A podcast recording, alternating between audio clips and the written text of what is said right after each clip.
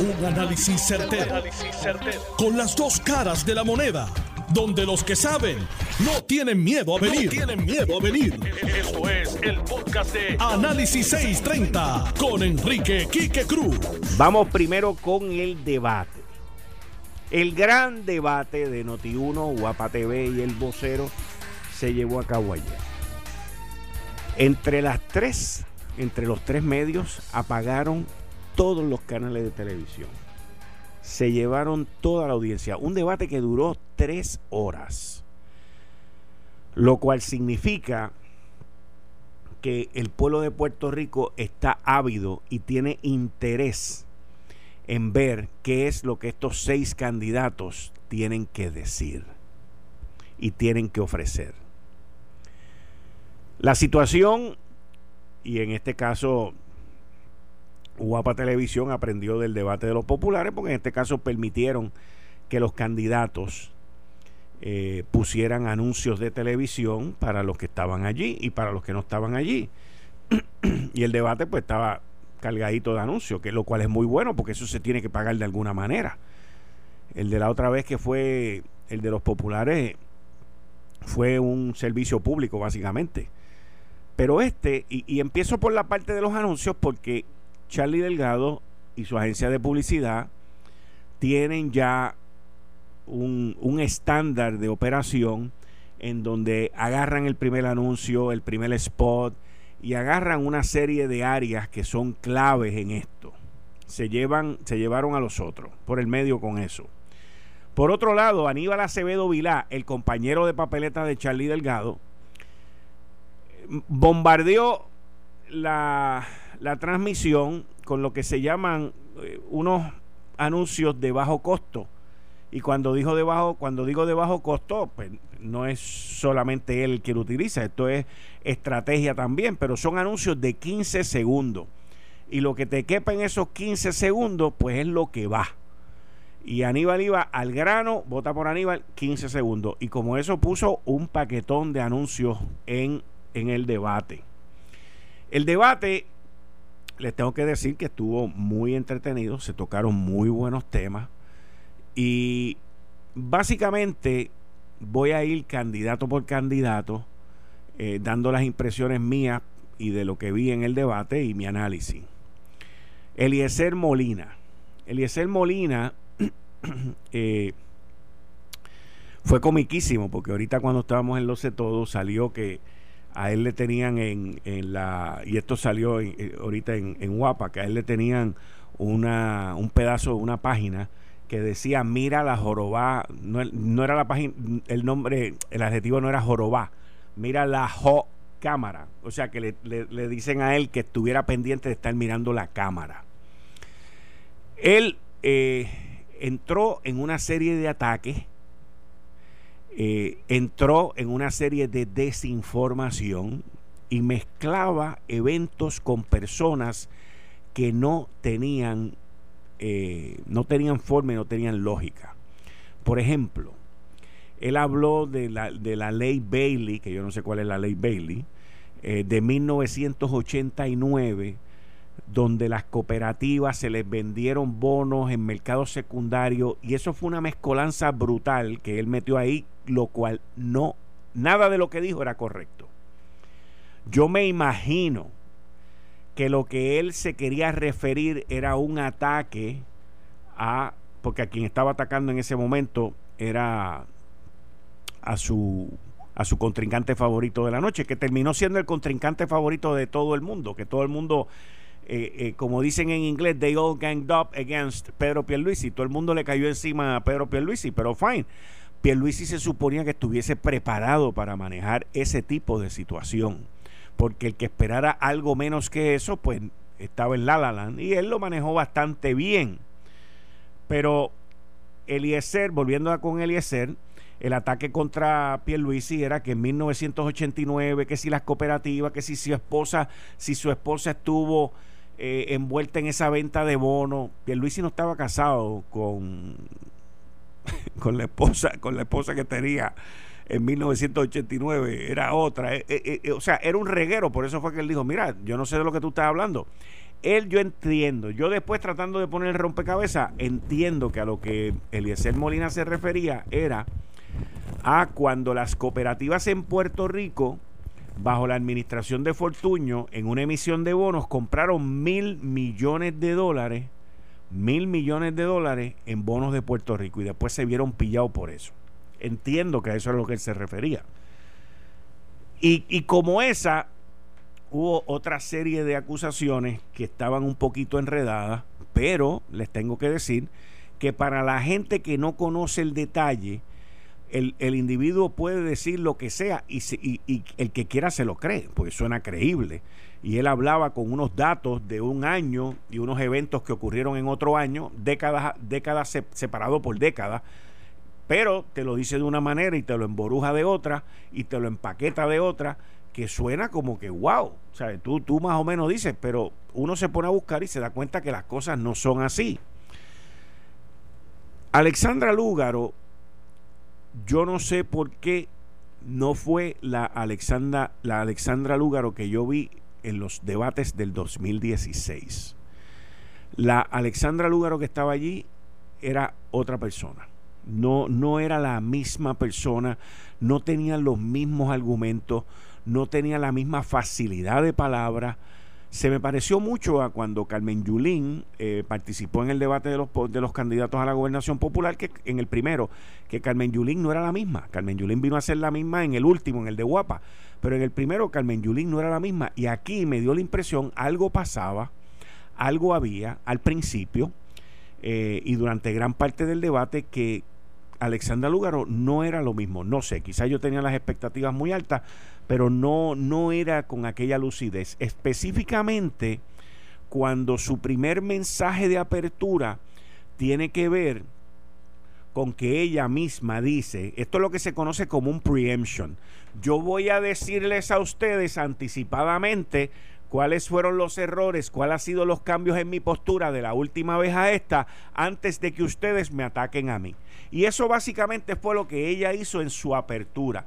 Yo he cambiado de postura, yo he aprendido, yo he hecho esto. Eh, fueron generalidades que después se la sacaron en una pregunta. Usted dijo que íbamos a cerrar la ama, que íbamos a hacer esto. Bueno, por eso fue que yo te dije, pero no tenía, en inglés hay una palabra que se dice scintillating, que es ese brillo, esa aura eh, de artículo nuevo. De, novedad, vamos, para, para, decirlo como es. No, no tenía eso y el delivery de ella y su participación tampoco ayudó.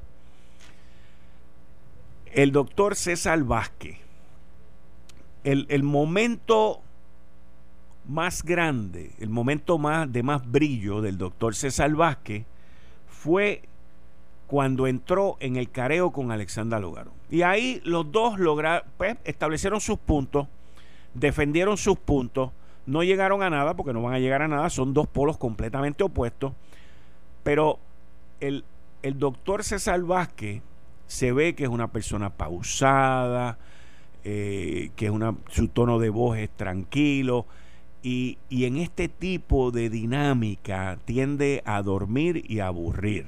¿ok?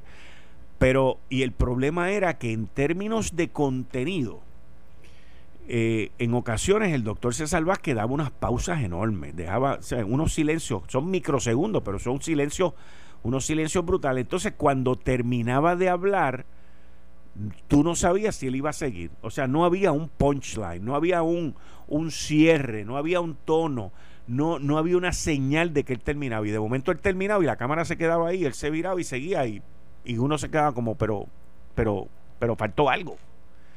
Y, y eso es algo, y eso es una, es parte de, de lo que el doctor para los próximos debates tiene que mejorar grandemente. Eh, usted ve los memes que están alrededor de todas las redes sociales y todos son pues del aburrimiento, del sueño, de esto, del otro. Pero en términos de contenido, él tenía buen contenido. Yo lo escuché hoy también, que lo entrevistaron y, él dijo que de las ocho preguntas que le hicieron, cuatro tenían que ver con, la perspectiva de género. Y, él muy correctamente eh, está, lo, dijo, dijo, de las ocho preguntas que a mí me hicieron, cuatro tuvieron que ver con perspectiva de género, y él dice, y eso, y lo cito, y eso significa que me quieren encasillar solamente en ese tema. Pero le digo al doctor que eso es algo que su grupo tiene que negociar cuando vayan para los debates, porque esto no es ir allí, sentarse y decir que sí a todo. En adición a eso, si, si él ve que lo están encasillando en perspectiva de género, él también puede añadir a sus contestaciones lo que le dé la gana. Y si quiere hablar de desarrollo económico, pues que hable de desarrollo económico, de salud, de lo que sea. Pero, o sea, tú tienes que entrenarte, tienes que adiestrarte para participar en este tipo de debate y estar preparado para cualquier situación que, que venga, como es esa, que a él le hicieron ocho preguntas y cuatro tenían que ver con perspectiva de género. Así que tiene, tiene que meterle duro eh, en eso. Entonces, entro en Juan Dalmao.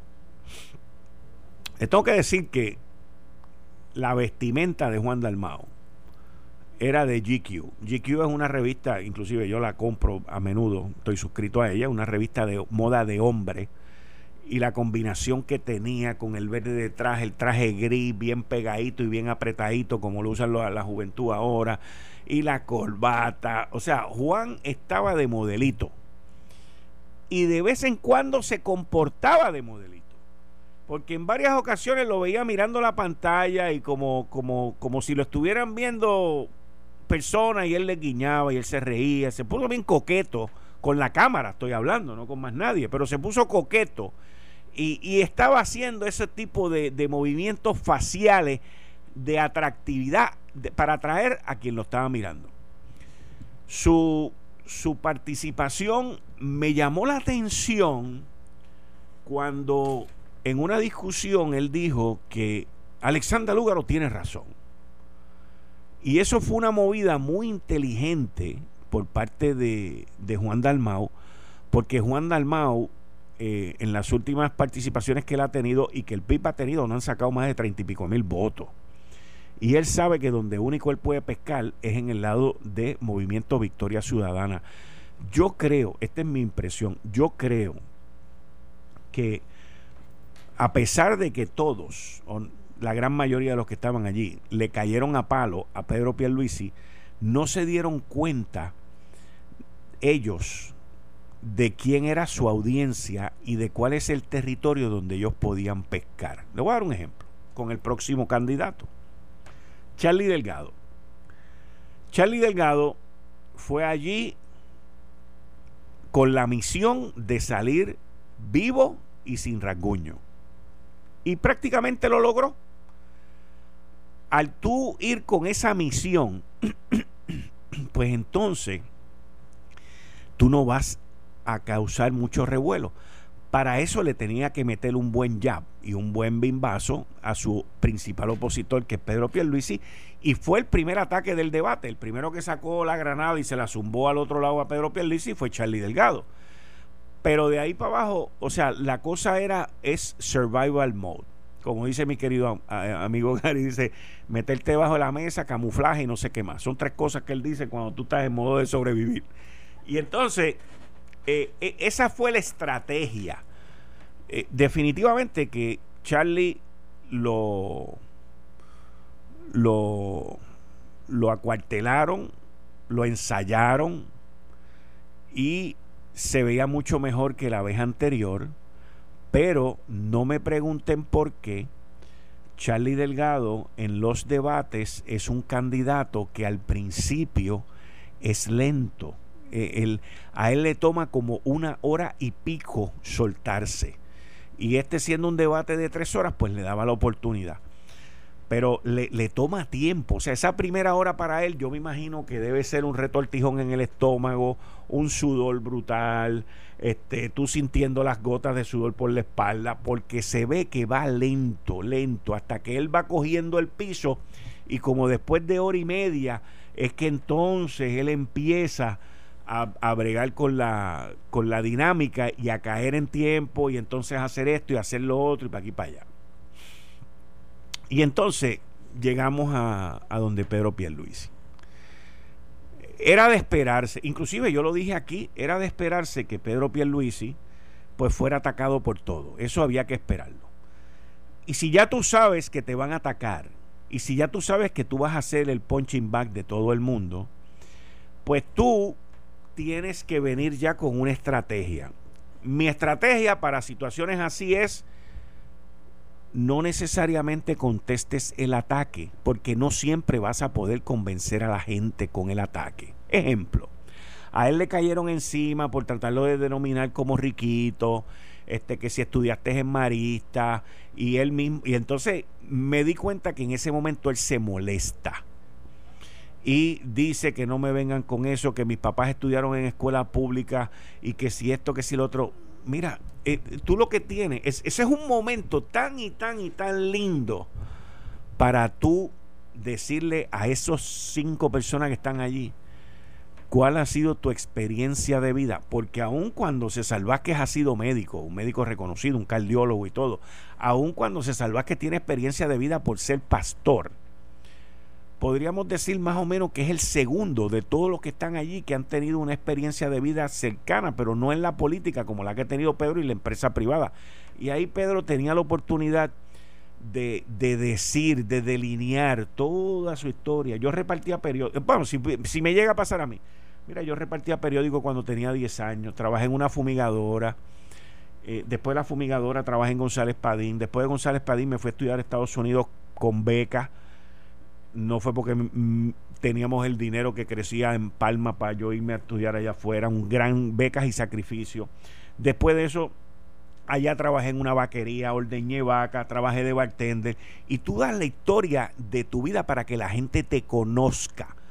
El tú tratar de contestar los ataques directamente no, no encaja, no, no, y molestarte menos. Es bien difícil el tener una disciplina, lo que se conoce self-discipline. Es bien difícil tú tener una autodisciplina tan y tan brutal de aguantarte, de sonreír, de esto y que lo otro. Pero para el próximo debate le digo lo siguiente a Pedro Pierluisi. No pasó una vez que él terminaba de hablar y lo primero que hacía era mirar hacia abajo. Y regresaba al podio mirando hacia abajo tú tienes que continuar hablándole a esa jorobada eh, cámara, como le, dijeron, como le dijeron a Eliezer Molina, hasta que la bombillita roja se apaga. Y una vez la bombillita roja se apaga, si tú quieres meter la cabeza debajo del piso, lo puedes hacer. Pero tienes que, él, miren el debate, yo estas cosas lo que les recomiendo a todos, a todos, es que miren el debate, miren a los demás, miren a sus contrincantes y traten de mejorar lo que hicieron ayer, porque el próximo va a subir el nivel. Yo le garantizo a ustedes, como lo dije con Carmen Yulín Cruzoto en el primero, yo le garantizo a ustedes que Alexandra Lúgaro para el segundo, hasta su vestimenta va a ser distinta. Hasta su discurso y sus ataques van a ser distintos. Porque quieranlo o no, en, en Victoria Ciudadana, Juan Dalmau pescó ayer allí, no se crean que solamente pescó en, la comunidad que necesitan ese reconocimiento y, esa ayuda con, con, el lenguaje de señas. Y le quedó de show. O sea, olvídense del resto, le quedó espectacular.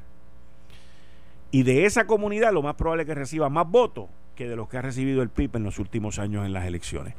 Pero Juan Dalmau pescó en esa comunidad. Juan Dalmau pescó en Victoria Ciudadana cuando dijo, Lúgaro tiene razón, bamba, bamba, bamba, bamba, bam, y estaba pescando allí. Eliezer Molina estaba pescando allí. Pero Eliezer Molina corre el riesgo de sacar la misma cantidad de votos que sacó Bernabe con el discurso de los trabajadores, pero se ve claramente que Eliezer Molina está pescando en el movimiento Victoria Ciudadana. O sea, eh, los que estaban allí no puede y el mismo Charlie Delgado. Charlie Delgado jamás en la vida puede pescar. En ese debate pudo haber pescado en el Partido Nuevo Progresista porque le cayó encima a Pierluisi, pero lo tenía que hacer. Pero que quede claro, a excepción del doctor César Vázquez, a excepción de él, todos los demás estaban pescando en el movimiento Victoria Ciudadana, en en esa juventud, y Alexandra con algo pasa, algo le pasó a ella ayer, algo pasa que la cosa no se veía bien y no encajaba bien. Honestamente le digo, yo no sé, pero por lo que vi, yo le puedo decir que ella arrancó igual de lenta que Charlie. Y, y, es algo que me llamó muchísimo la atención porque yo vi los debates de ella en el 2016, vi cómo ella dominaba el escenario y en este yo no puedo decir que ella dominó el escenario. Así que ahí ustedes tienen mi análisis del debate. Hoy vamos a estar con Jorge Helguera, con Dani Hernández. Y ahora a las cinco y media, mira, quiero cuando regresemos quiero que me llame al economista Antonio Rosado que tengo que hablar unos temas con él de ayer. Así que e, e, eso es parte de, lo que vamos a tener ahora en, en adición a, a, Elizabeth Torres que está con nosotros también los viernes eh, estás escuchando el podcast de Noti1 Análisis 630 con Enrique Quique Cruz 5 y 35 de la tarde de hoy, viernes 18 de septiembre. Tú estás escuchando Análisis 630. Yo soy Enrique Quique Cruz y estoy aquí de lunes a viernes de 5 a 7. Hoy a las 5 y 30 con el economista Antonio Rosado. Buenas tardes, economista, ¿cómo está? Buenos saludos, saludos Quique. Saludos cordiales para ti. Economista, yo quería hablar con, contigo hoy. Y fíjate, fue un tema que salió ayer eh, sobre la deuda de Puerto Rico. Lo único que vuelven a traer la dichosa eh, auditoría que hay que hacerle a la deuda en vez de estar hablando de una posibilidad de un refinanciamiento de la deuda. Especialmente ahora que los intereses están en cero.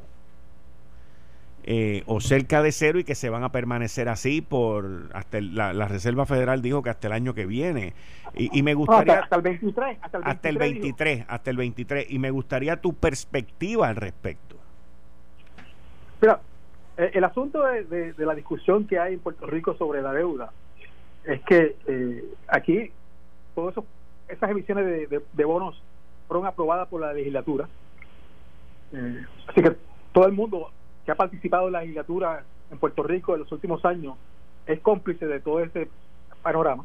Así que al final del camino, lo que ha sucedido es que ya hay un, un, un, libro que se publicó sobre la auditoría de la deuda, sobre las implicaciones que tenía la deuda, y que lo que hay que hacer es definitivamente coger el, el inicio, que cuando vino la Junta de Supervisión Fiscal, vino agresivamente a que venía a reestructurar la deuda. ¿Ok?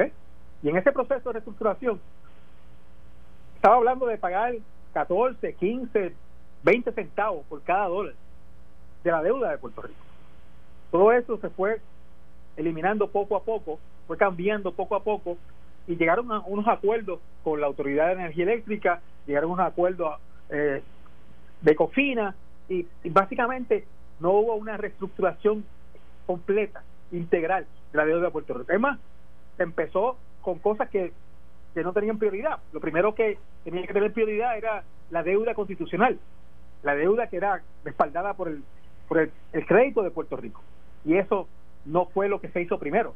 Así que todo este proceso ha sido muy accidentado y eso definitivamente ha sido lo que ha traído como consecuencia que Puerto Rico todavía continúa examinando exactamente qué, va a pasar con la estructura de la deuda y qué es lo que va a suceder eh, en la corte de quiebra eh, con la, la juez Swain. Así que todavía continuamos en ese mismo proceso.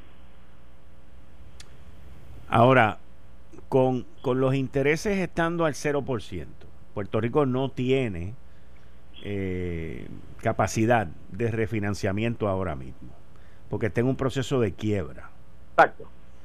Eh, pero a la misma vez, pues se nos está pasando el tren frente a nosotros, un tren de oportunidad con los intereses no, bajos.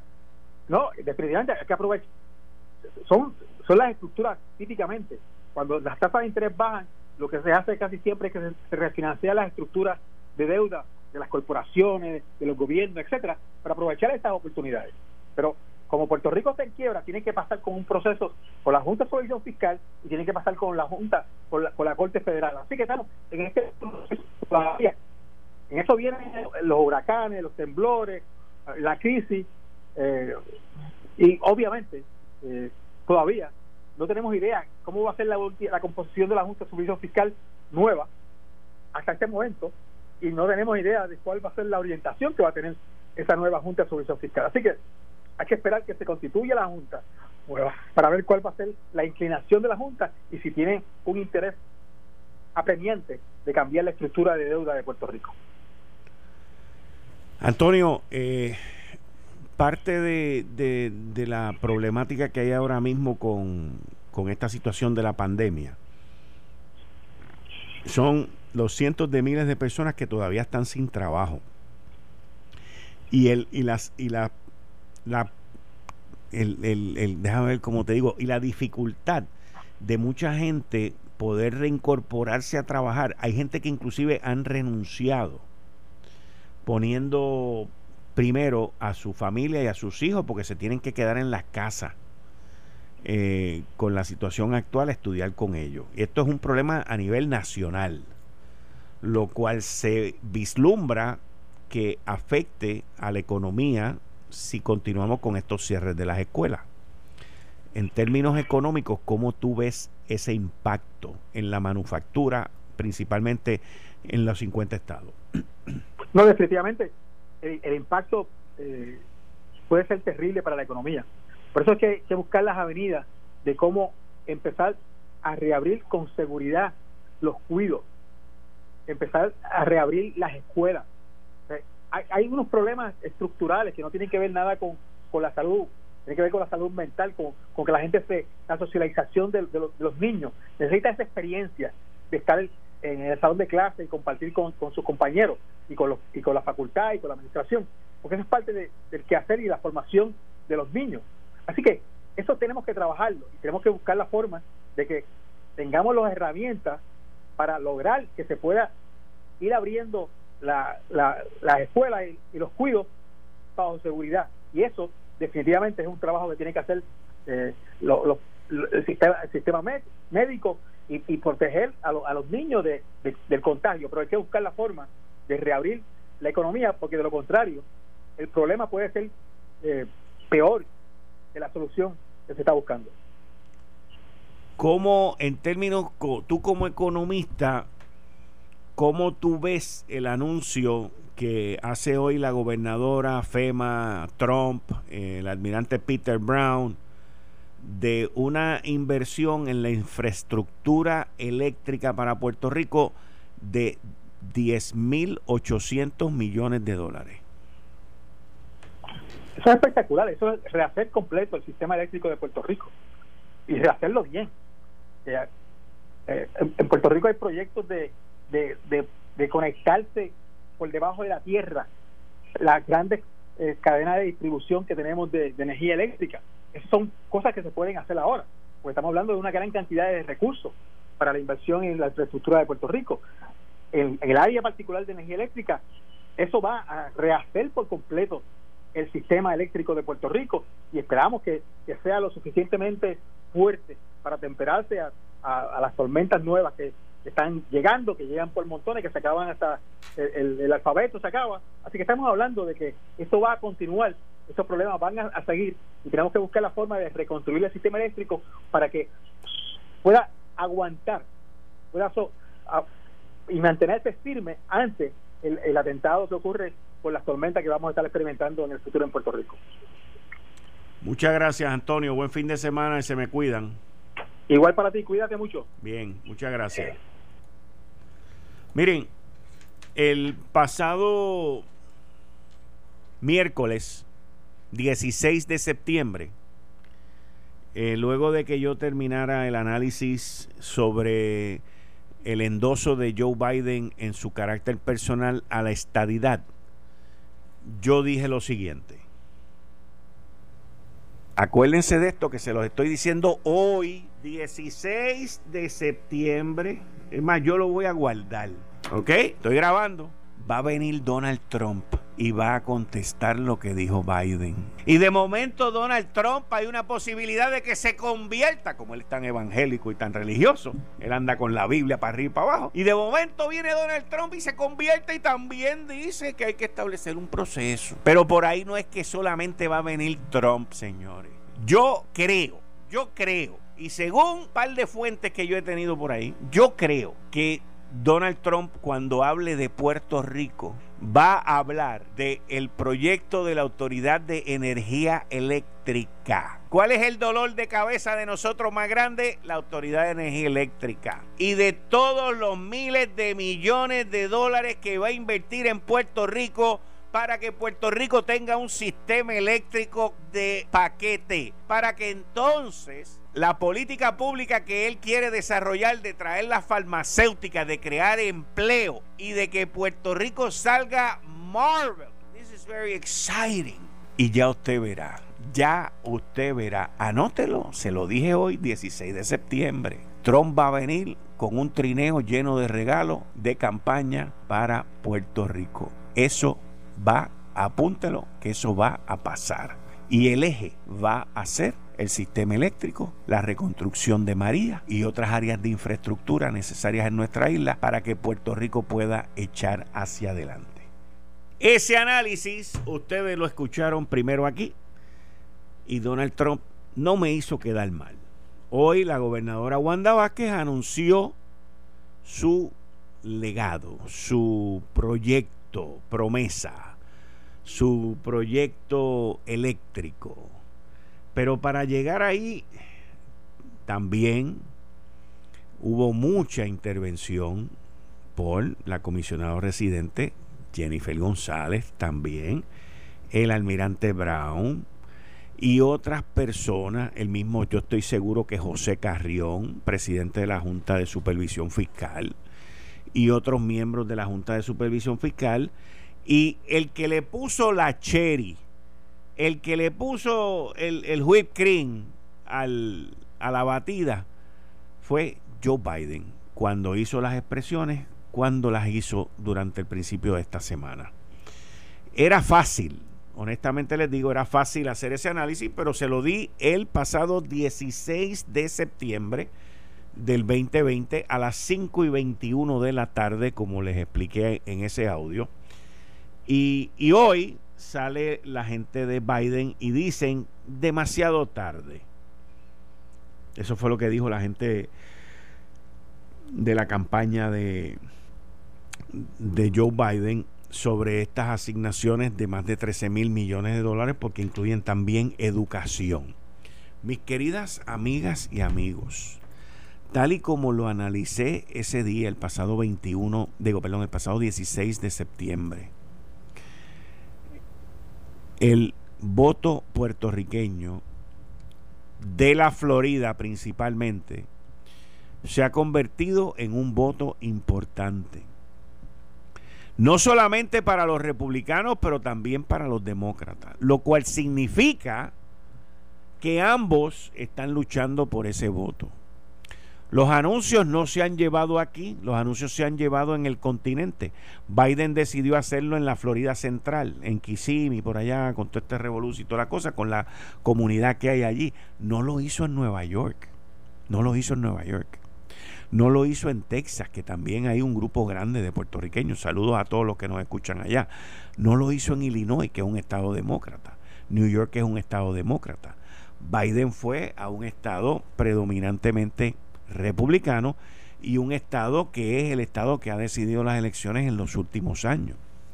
Y hacer un anuncio de soltar 13 mil millones de dólares para el sistema eléctrico, como dijo el economista Antonio Rosado, eso es para hacerlo nuevo de paquete. Y miren, les voy a decir algo. Lo importante de este anuncio, en conjunto con FEMA, yo escuchaba los otros días una entrevista donde estuvo el nuevo director regional de FEMA, el señor eh, Ricardo, es el primo de él, el señor José Vaquero, y estuvo Alex este, de la Campa.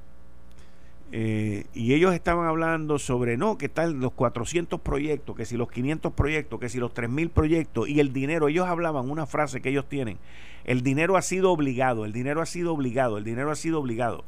En inglés la palabra es obligated, que es que el dinero ya está ahí. Al hacer esto, al hacer este anuncio, el dinero está obligado. El dinero quien lo va a controlar va a ser FEMA, quien lo va a desembolsar va a ser FEMA. Eso va a tener los ojos del CIA, del FBI, del NIS, del FBI, de todo el mundo, la gran mayoría, se los estoy diciendo hoy también, la gran mayoría de los contratistas van a venir de allá. Igual que vinieron aquellos mogules, ¿ok? Como Cobra, que le metieron preso a dos, y otras empresas del continente norteamericano se van a trasladar a Puerto Rico en ese proceso. Van a crear empleo. Le van a llevar más empleados a la Autoridad de Energía Eléctrica. Acuérdense lo que les estoy diciendo. Le van a llevar más empleados a la Autoridad de Energía Eléctrica. Y esto es un proyecto que debe de tardar siete años, cinco, siete años. Y es un proyecto muy abarcador. Quien debería, escúcheme bien, quien debería de asignar un equipo de Contraloría y de investigación y anticorrupción en la Autoridad de Energía Eléctrica debería ser el mismo gobierno local. Porque aquí van a estar los colmillú Josco, Josco, Josco pero quien reparte el bacalao es quien paga y quien pesca el bacalao. Yo lo único que espero es que hagan un sistema robusto, no como el que tenemos hoy, que dijeron que era robusto y no sirve, que sea un sistema resiliente y que no sean los inventos que hemos visto en esta administración y en administraciones pasadas como meter barcos con gas natural, pagando el gas natural más caro que existe en el mundo, porque somos ineptos en el manejo de los dineros en Puerto Rico. Así que espero que de aquí salga algo bueno, porque por dinero no va a ser, por falta de recursos tampoco. Y el presidente Donald Trump volvió y reafirmó. Óigame, pero usted dijo que esa gente eran corruptos y que esto y que lo otro. Sí, pero tenemos que trabajar allí para, para establecer el centro de manufactura farmacéutica. Y usted también va a ver que cuando eso empiece a moverse, cuando ese billete empiece a moverse, escuchen, escuchen, cuando ese billete empiece a moverse, los gastos de construcción van a subir en Puerto Rico, la mano de obra va a subir en Puerto Rico, va a comenzar una migración de vuelta a la isla, no solamente de algunos de los que se fueron, pero de otros trabajadores en áreas de construcción, energía eléctrica y otra serie de especialidades que van a ser necesarias para manejar esos 11 mil millones de dólares destinados a la autoridad de energía eléctrica. ¿Dónde fue que primero usted escuchó ese análisis? Aquí. ¿Dónde fue que lo primero validaron? Hoy por la mañana con el anuncio. Esto va a tener un impacto en la economía brutal y también va a crear, como les estoy diciendo ahora, una inflación en unos sectores de la economía que nos va a costar más caro una serie de cosas por la oferta y la demanda. Pero básicamente estamos hablando de que si es un proyecto a siete años, es una inyección en ese sector nada más de 1.500 millones. Lo lindo sería que parte de ese dinero, yo no puedo decir gran parte porque aquí no hay el manejo, pero que gran parte de ese dinero se pueda quedar en empresas locales que hagan el trabajo, que se ganen ellos el billete y que no dependan de que venga uno de allá afuera a subcontratarlo para que se lleven todo ese dinero fuera de aquí, sino que el dinero corra en la economía local. También espero que FEMA, el Departamento de Energía y las dependencias federales y estatales que estén envueltos en ese proyecto no permitan el malgasto y el abuso como ocurrió con María, donde los, lo que cobraban por, por un celador o por un desganchador o por un observador o lo que sea eran unas cosas locas, más hotel, más dieta, más transportación, más esto, más lo otro. No podemos, tenemos que usar ese dinero al máximo, al máximo. Y de la manera más efectiva, eficiente y sobre todo transparente, transparente. cuando usted tiene una situación como la que estamos viviendo hoy en Puerto Rico, que en el sistema público, sin contar el privado, en el privado deben haber miles, más de 15 mil. En el sector privado deben haber más de 15 mil que cometieron fraude con el PUA. Y en el sector público, pues estiman entre 10 y 15. Y cuando usted tiene una situación como esa, como esa, usted sabe que el pillo está josco. Por lo tanto, usted tiene que establecer las defensas, los mecanismos para que esas cosas no sucedan específicamente con estos 13 mil millones de dólares, señores.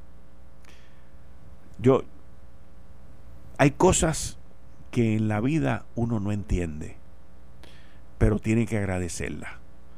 Y hoy nosotros en esta isla tenemos que ser agradecidos de que los taxpayers, los que pagan impuestos en los 50 estados, nos van a construir un sistema nuevo de electricidad para esta isla.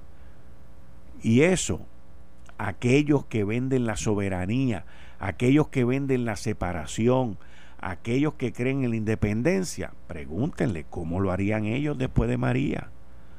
Y yo le pregunto a usted, cuando usted vaya, tiene que decidir si va a votar estadidad, sí o no. Usted decida qué es lo que usted quiere. A base de su experiencia a base de lo que usted ve que viene para acá. Si usted le vota en contra de la estadidad, fantástico. Esas son las consecuencias que tendremos. Si gana el no, que yo entiendo que va a perder por mucho, pues eso es lo que le toca. Si usted cree, no en la estadidad, si usted cree en la unión permanente, usted sabe que solamente tiene una, que es el sí. Y si usted cree en la estadidad, también hay que salir a votar. Y hay que salir a decir sí o no. Sí o no. Y asumir las consecuencias de cada voto y de cada decisión. Esto fue el, podcast de Notiuno. Análisis 630 con Enrique Quique Cruz. Dale play a tu podcast favorito a través de Apple Podcasts, Spotify, Google Podcasts, Stitcher y notiuno.com.